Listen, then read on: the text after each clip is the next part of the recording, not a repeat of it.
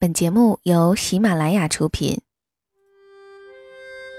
岁月像一个细细的筛子，将心底原本清晰的东西变得更清晰，如同记忆中那微微星光的萤火虫。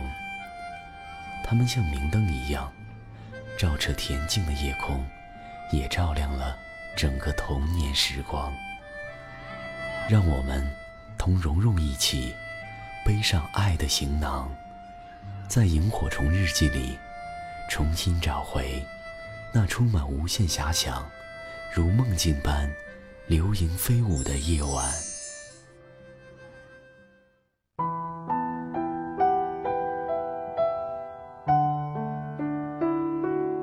欢迎收听由喜马拉雅独家播出的《萤火虫日记》。大家好，我是蓉蓉。如果您想了解到我更多的资讯，可以关注微信公众账号和新浪微博“蓉蓉幺六八”。那么今天的节目呢，我们继续来播讲那个教我们如何更好相爱的那篇文章。今天该讲到第三部分了。那上一回呢，我们讲到我们之前对男朋友那种急了就骂、哪不顺心了就掉脸子的行为，还是收手吧。还是那句话。我们自己做好了，就算现在这个不行，以后那个也会赞叹你的懂事儿，你的温柔，也会有一种一心把你娶回家的感觉。好了，那接下来呢，我们继续来讲第三部分。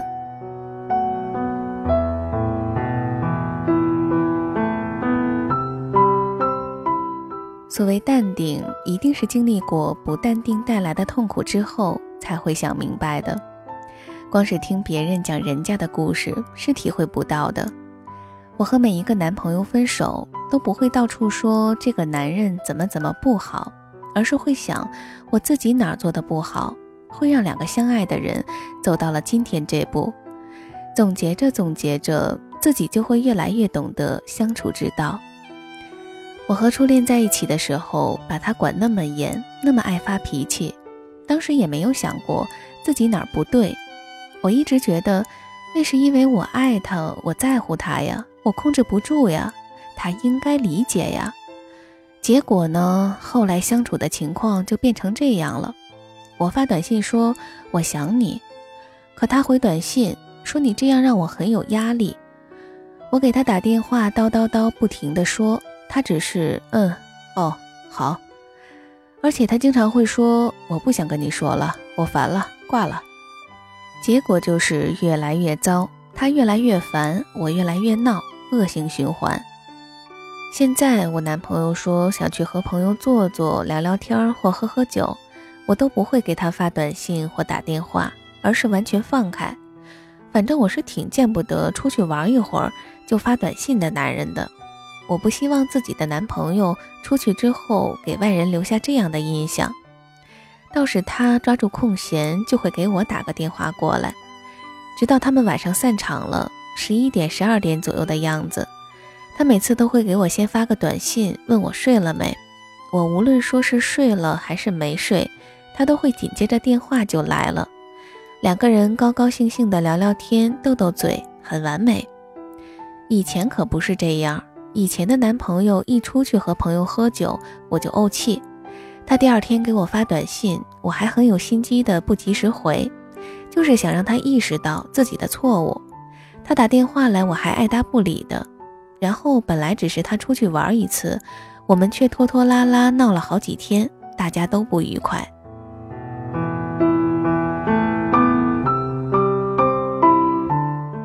还有一点就是，如果我们的男朋友本来是不对我们撒谎的。但是他跟你说实话，你却总是生气，那么就会出现这样的情况：他明明是在喝酒，却说在洗澡；明明在打游戏，却装作在睡觉；有事儿宁愿跟别人说，也不愿意跟你说。男人觉得你能理解他，才愿意跟你交心。我男朋友前段时间找前女友帮忙，就提前跟我打了招呼。我说没问题呀，事儿办成了，好好谢谢人家。最后事儿办成，男朋友是带着我一起去请他前女友一起吃饭的，我们气氛很融洽。试想，如果我当时是坚决不允许他找前女友办事儿，大吵大闹完了，他的事儿会拖延，更说不准他还是会偷偷去找，不让我知道。所以就让他去好了。他敢告诉你的事儿，就别猜疑他会怎么样了。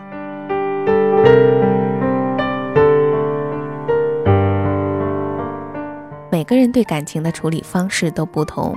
我认为重要的不是管教男人，让他最终变成我要的样子。我更看重选男人。我说过，我第二个男朋友是射手座，很花心，爱他的女人那叫多呀。我经常不经意就发现有女孩说很想他，或者有人说这辈子只求能和他在一起。他说他不会对那些女孩做得很绝，他认为跟所有前女友必须应该都是朋友。他撒谎说老妈不让他出门，其实是跟之前追他的女孩吃饭去了。我发现这些事儿之后，警告过他三次，大吵过两次，但是每次他都使劲解释。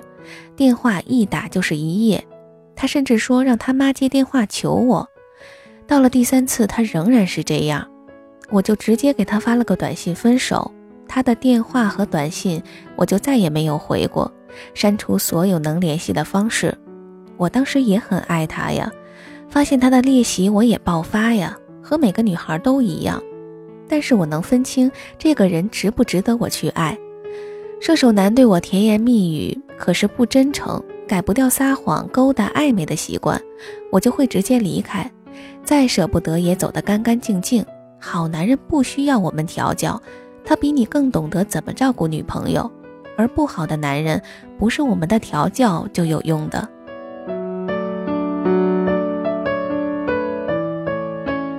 我觉得现在最有用、最值得借鉴的经验是，自己有能力把生活变得充实。我以前总喜欢对第一个男朋友说：“我好无聊啊”，以至于到最后都要把他烦死了。我不管是在 Q 上，还是短信，还是电话，只要一说我好无聊啊，他就会说：“你哪天不无聊啊？”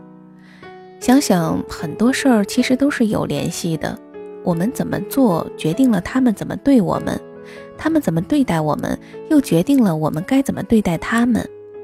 对了，还有一个宝贵的经验要讲，就是男人的面子问题。比如说，我和男友的朋友们一块出去，全是男的。吃完饭，大家想出去玩玩，让他先把我送回家，并且征求我的意见，问我男朋友能不能跟他们一起去。我当然要给这个面子呀。我笑眯眯的、温柔的说：“去吧，少喝点儿。”那些兄弟都羡慕的不得了。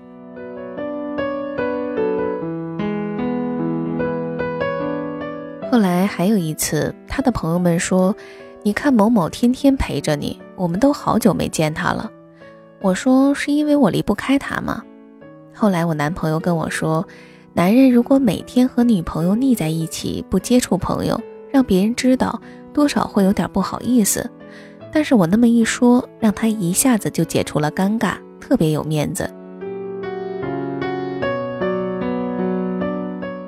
还有就是我俩单独吃饭，他照顾我，在他家人和朋友面前还是他照顾我，但是我会有细微的举动，比如帮他擦一下嘴。女人嘛，该贤良淑德的时候也要认认真真的。后来他朋友跟我说。能不能照着你的标准也给我介绍个女朋友？有姐妹们担心我这样会把男朋友惯的怎么怎么了，而事实证明，我用这样的心态方法和男朋友相处以来，效果是最好的。因为我允许他偶尔的爽约，偶尔的说去哪儿，然后又忘了，这在我看来都不是事儿，又不是原则性的问题。他也没有因为我的大度而变本加厉，完全没有。那天有一个朋友给我打电话，说是偷偷弄到了老公另外一个 QQ 密码，然后登录，发现他去哪个哪个女人的空间看了，他很生气。照以前来讲，他早开始质问了，但是这次他想了想，先给我打个电话，问问该怎么办。我听他讲完就笑了，我说你这不是自讨没趣吗？谁说你的老公就不能看别的女人的空间了？我男朋友经常把我拉到他身边，点开他以前的女同学、女同事的空间，让我看照片。你怎么就能怀疑你老公看了空间的女人，就一定是和他有啥瓜葛呢？哎，女人的心眼儿啊，多起来吓人。我男朋友把密码告诉我，我从来不上。你没事还破你老公密码上他 Q，明显是不信任他嘛。如果让他知道你这么做，会很生气的，觉得你很无聊啊。